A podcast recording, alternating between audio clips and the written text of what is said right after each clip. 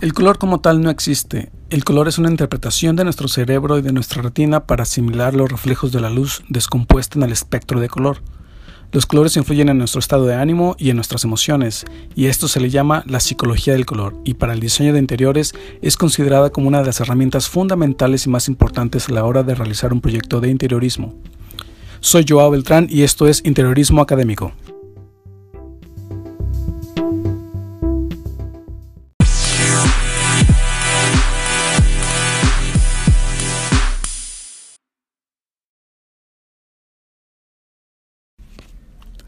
Hola, ¿qué tal? Soy Joao Beltrán y este es Interiorismo Académico y te doy la más cordial bienvenida nuevamente a este podcast que está pensado para ti, para hablar de diseño de interiores eh, de forma amena y sobre todo para que todo el mundo lo podamos entender y sobre todo para que eh, pues puedas ir aprendiendo poco a poco eh, las herramientas, los temas que se ven en el diseño interior y que te animas a estudiarlo también, de eso se trata, que, que si te gusta el diseño interior pues este es tu podcast. Y bueno, el tema de hoy eh, es la psicología del color. Este, un tema bastante interesante, pero bueno, antes, antes de que se me olvide, quisiera agradecer a todos los que han comenzado ya a seguirme en este podcast. Eh, es un podcast nuevo. Mm, eh, llevamos poco, este es el cuarto capítulo. Cuarto, si no mal recuerdo. Este, pero quiero agradecer a, todos los que eh, con los que estamos comenzando a hacer comunidad interior. Ya por ahí veo que me escuchan en, en, México, aquí en, Sonora, en, Aguascalientes, me sorprende, también en España, gracias, ahí en Cataluña. Muchas gracias a todos. Y pues bueno, ahora sí, este, este tema que es la psicología del color, este, que bueno, el, tema del color es un tema bastante, bastante crucial para el diseño de interiores. Eh, eh, yo lo divido como en dos partes. Uno que es la teoría del color, que es toda esa parte de fundamentos del color, ¿no? De cómo se descompone, eh, lo, que ya todo el mundo conocemos, que hay colores primarios, los colores secundarios, los terciarios, que también hay colores RGB, que son los colores digitales, el, red, green and blue o los colores análogos que son el semi-YK, el, el cian, el magenta, el yellow y el key o el black. Este, y bueno, también existe eh, la composición a través del círculo cromático, donde podemos ahí hacer este, eh, combinaciones o composiciones con los colores, ¿no? composiciones cromáticas entre los propios colores. Y el otro tema es este, este, el tema de este podcast, que es la psicología del color que, bueno, yo definiría que la psicología del color es la capacidad que tienen los colores de influir en nuestros sentimientos y en nuestro estado, en nuestro estado de ánimo, perdón, incluso en nuestros recuerdos. ¿sí? Eh, no sé si alguna vez eh, vieron la película de Ratatouille, Ratatouille que no es precisamente del color, pero esa escena donde eh, el ratón había preparado, el, chefcito había preparado un ratatouille precisamente para impresionar al crítico de restaurantes, ¿no? Y que él decide preparar ratatouille, un plato muy típico francés, pero también muy común, muy casero, no, no era nada excepcional, no era un, platillo exuberante. Y cuando lo prueba el, el crítico, el crítico tiene ese momento de recordar cuando de niño eh, no recuerdo si se caía de la bicicleta o algo pasaba que llevaba con su mamá casi llorando de me, mamá me golpeé, me, me caí. Y la mamá le prepara un, un, ratatouille para que para papacharlo, para, para hacerle olvidar ese mal, mal momento. Y el crítico recuerda o viaja en ese preciso momento, viaja a ese preciso momento y recordar cuando su madre le prepara el ratatouille. Entonces, precisamente los colores tienen también esa capacidad. Muchas de las veces eh, hay colores que nos pueden traer recuerdos de nuestra vida pasada. Eh, ¿En qué sentido? Eh, yo a veces platico yo en mis clases esto que yo le puedo proponer a un cliente, oye, mira, te voy a proponer mobiliario en color rojo, ¿no? Se ve mi padre, porque él combina con la luz, lo puedo justificar de mil formas. Pero si resulta que al cliente de niño eh, o de niña siempre la vestían sus padres con colores rojos, hasta a un grado que detestó el color rojo. Y de pronto, ¿qué, hacemos si llegamos nosotros con una propuesta mobiliaria en color rojo? Pues va a tener ese recuerdo mm, vívido, vívido de, ay, yo odio el color rojo porque de niño siempre me vestían de rojo, ¿no? Y precisamente por eso es un tema complejo, porque eh, nosotros no podemos llegar a saber ese tipo de cosas con un cliente. No le vamos a decir, oye, ¿qué, traumas tienes tú con los colores para no ponerte ese color en tu proyecto, ¿no? Este, pero sí que es algo que lo que deberíamos tener en cuenta. Eh, yo siempre hago énfasis en que esa primera reunión con el cliente eh, que tenemos para ese listado de necesidades es como una especie de confesionario, por así decirlo, donde de forma psicológica tenemos que un poco captar el perfil psicológico del cliente, el perfil este eh, o el perfil gráfico, por así llamarlo, para evitar estos, estos errores que nos pueden llevar a que nuestro proyecto no triunfe, ¿no? En, esa segunda reunión donde le llevamos el proyecto y nos diga, uy, no me gusta el color, el color rojo, lo odio. Sino llegar con una propuesta, pues que le guste, este, pero sobre todo que no la acepte, ¿no? Para poder seguir con el proceso y poder llegar a construir nuestro proyecto, ¿no? Entonces, pues eh, este tema crucial, eh, la psicología del color, va, va en ese sentido, en entender que los colores tienen influencia, es una influencia real sobre nuestro estado de ánimo. Este, se dice que se conocen más sentimientos que colores, que es por eso que cada color puede producir emociones distintas y a menudo, a menudo eh, emociones contradictorias. Es decir, este, como este ejemplo, ¿no? Para mí el color rojo es un, es un color de pasión, un color muy fuerte y para otra persona puede ser un color de peligro, ¿no? Este, de aléjate, ¿no?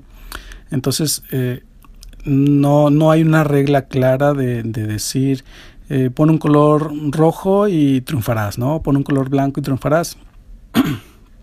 Porque hay que entender cuál es la psicología del color, pero dando un paso atrás, es, eh, si vamos a hacer un proyecto, es primeramente entender cuál es el concepto que quiero plasmar en este proyecto y de ahí partir en qué colores pueden reforzar o venir a reforzar esta, eh, esta intención de concepto. ¿no? Eh, en, el, en, el, episodio anterior, en, en, el proceso de diseño, hablaba de un, de un ejemplo de, de, un concepto del sistema solar eh, y ahí pues si, si elegíamos los colores según los, el color de los planetas, ¿no? Marte el rojo, la, la Tierra azul, este Eh, pues de ahí un poco tenemos esos colores, pero ahora entender cómo psicológicamente nos afecta, ¿no? Y un, ejemplo muy claro y uno de los ejemplos más peligrosos de cómo utilizar el color es el, color blanco, eh, que también me gusta explicarlo en, mis clases.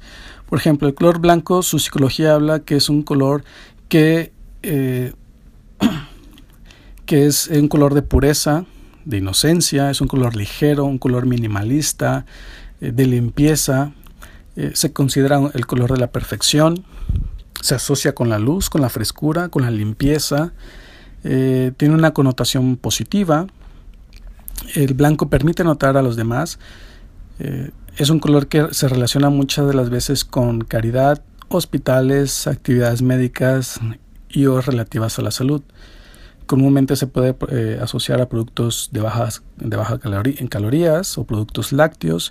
Y precisamente si analizamos esta psicología del color, del color blanco, hay muchas cosas peligrosas y hay hasta cierto punto contradictorias. ¿no? Habla que es un color de, ligero, este, de una connotación positiva, pero también habla de bajo en calorías, de hospitales. Entonces, aquí es donde comienza la parte peligrosa de no saber utilizar el color de forma correcta a través de la psicología. ¿Qué pasaría y comúnmente eh, quienes, mm, por ejemplo, quienes pintan su casa, ¿no? Eh, casi 80-90% siempre elegimos el color blanco, ¿no? Vamos a comprar pintura y ¿qué color compramos? Pues blanco, ¿no? Que hay muchos fabricantes de pinturas que dicen, tenemos en nuestro catálogo 4.500 colores y solo vendemos el 80% de nuestras ventas son color blanco. Entonces, normalmente elegimos el color blanco, pintamos nuestra casa de blanco, porque pues decimos es el color que mejor combina, es el, si no se combina colores pues es el mejor que el mejor color que queda, así se ve limpio, se ve iluminado, pero pero para muchas de las personas y cuando hago un ejercicio en mis clases que les pongo espacios eh, interiores en colores blancos, en diferentes, eh, hay un hay un ejemplo que es eh, la Galería Antonio Tapias de Barcelona, que es toda, toda, toda blanca, solo tiene el piso en madera, es un color muy, muy claro, pero todo, columnas, escaleras, muros, todo, todo, todo está en color blanco. Y, y hay eh, opiniones contrarias, ¿no? Hay quienes dicen que se frustran, que, se, que eh, un espacio tan blanco les causa un conflicto. Eh, de entrada dicen que no les gusta y, y, no saben por qué, ¿no?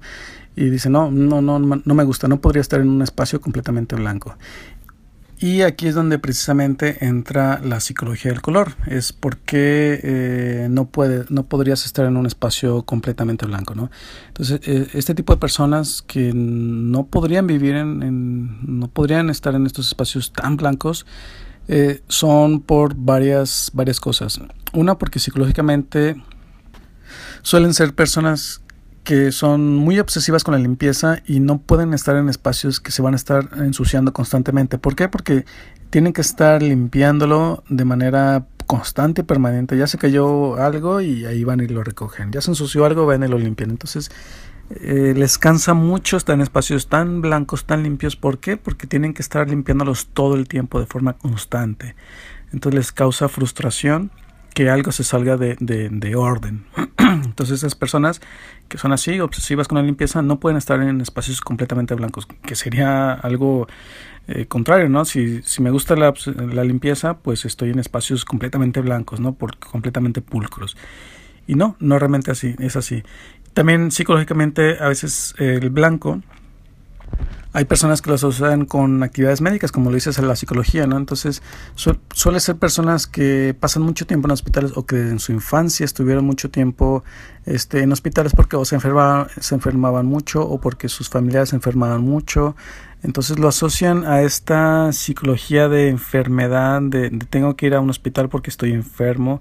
Entonces lo asocian eh, a eso, que mi casa me, enferma, que mi casa me, hace sentir enfermo porque me siento aunque no lo perciba yo directamente, pero el espacio me lo hace sentir, ¿no? Entonces psicológicamente no estoy a gusto en estos espacios.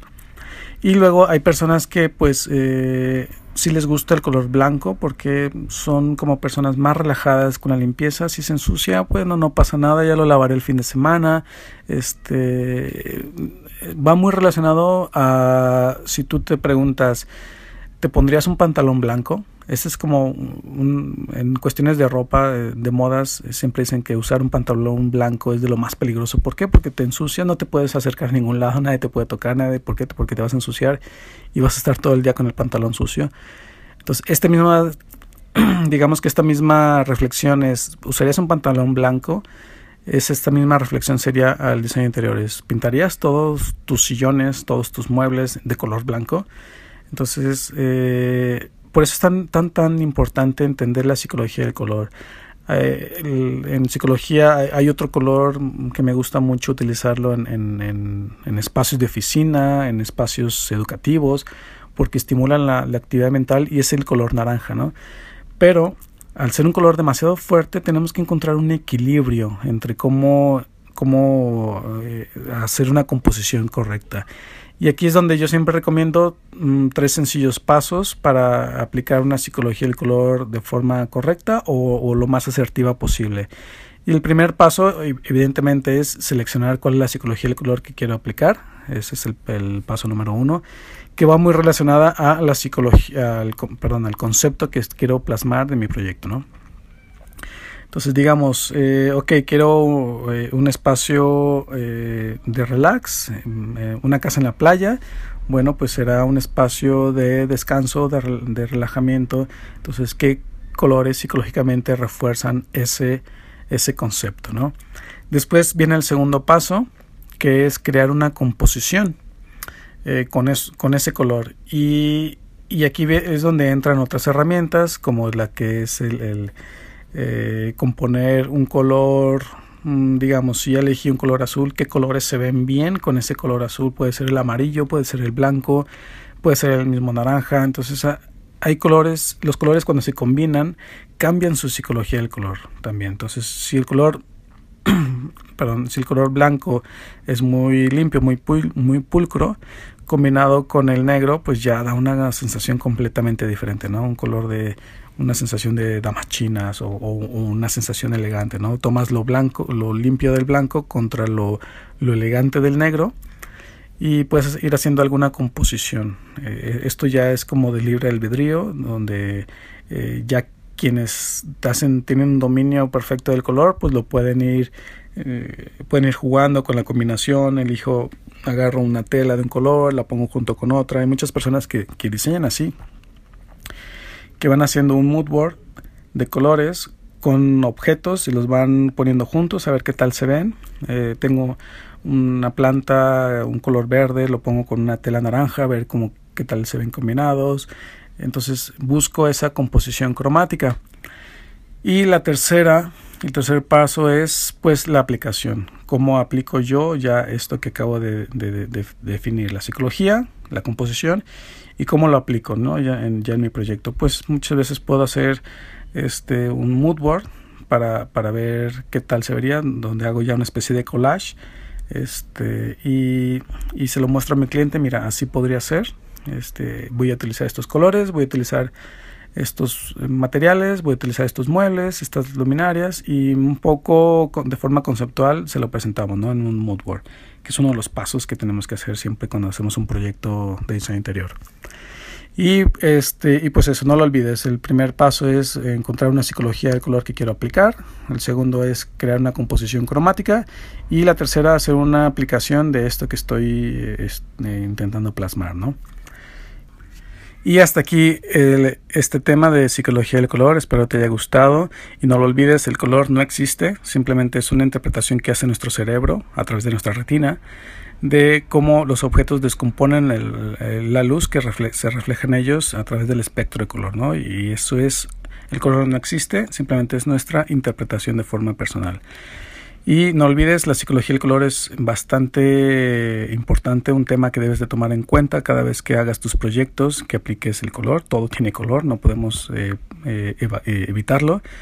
Y siempre recurrir a que nos están diciendo los colores. Recuerda que los colores pueden influir en nuestro estado de ánimo y en nuestras emociones. Por eso, mm, siempre busca hacer una correcta aplicación de la psicología del color. Y hasta aquí el episodio de hoy, así que eh, muchas gracias por seguir escuchando, seguir atento atenta a estos episodios que estoy sacando. No lo olvides, comparte, comenta. Ya estoy eh, en Apple Podcast, ya me puedes seguir en Apple Podcast. Aquí eh, puedes dejarme una reseña, que esto me ayudaría mucho a ir subiendo de nivel en las búsquedas poco a poco. Ya cada vez somos mayor, la estamos creando una comunidad interior. Este, también estamos en Google Podcast en todos como interiorismo académico, eh, en, Spotify también. Y bueno, sígueme en mis redes sociales, estoy en Facebook, Instagram y ya recientemente actualizado mi canal de YouTube también, Interiorismo Académico, que aquí también estoy, eh, suelo colgar algunos, suelo subir algunos videotutoriales de mis clases, de, otras, de otros temas que, que vienen a reforzar el diseño interior. Así que puedes estarme siguiendo en todos estos canales, en todas estas redes sociales. Estoy como Joao Beltrán con doble A. Comparte, comenta y bueno, sígueme en este podcast Interiorismo Académico. Muchas gracias y nos escuchamos en el siguiente episodio de Interiorismo Académico. Hasta la próxima.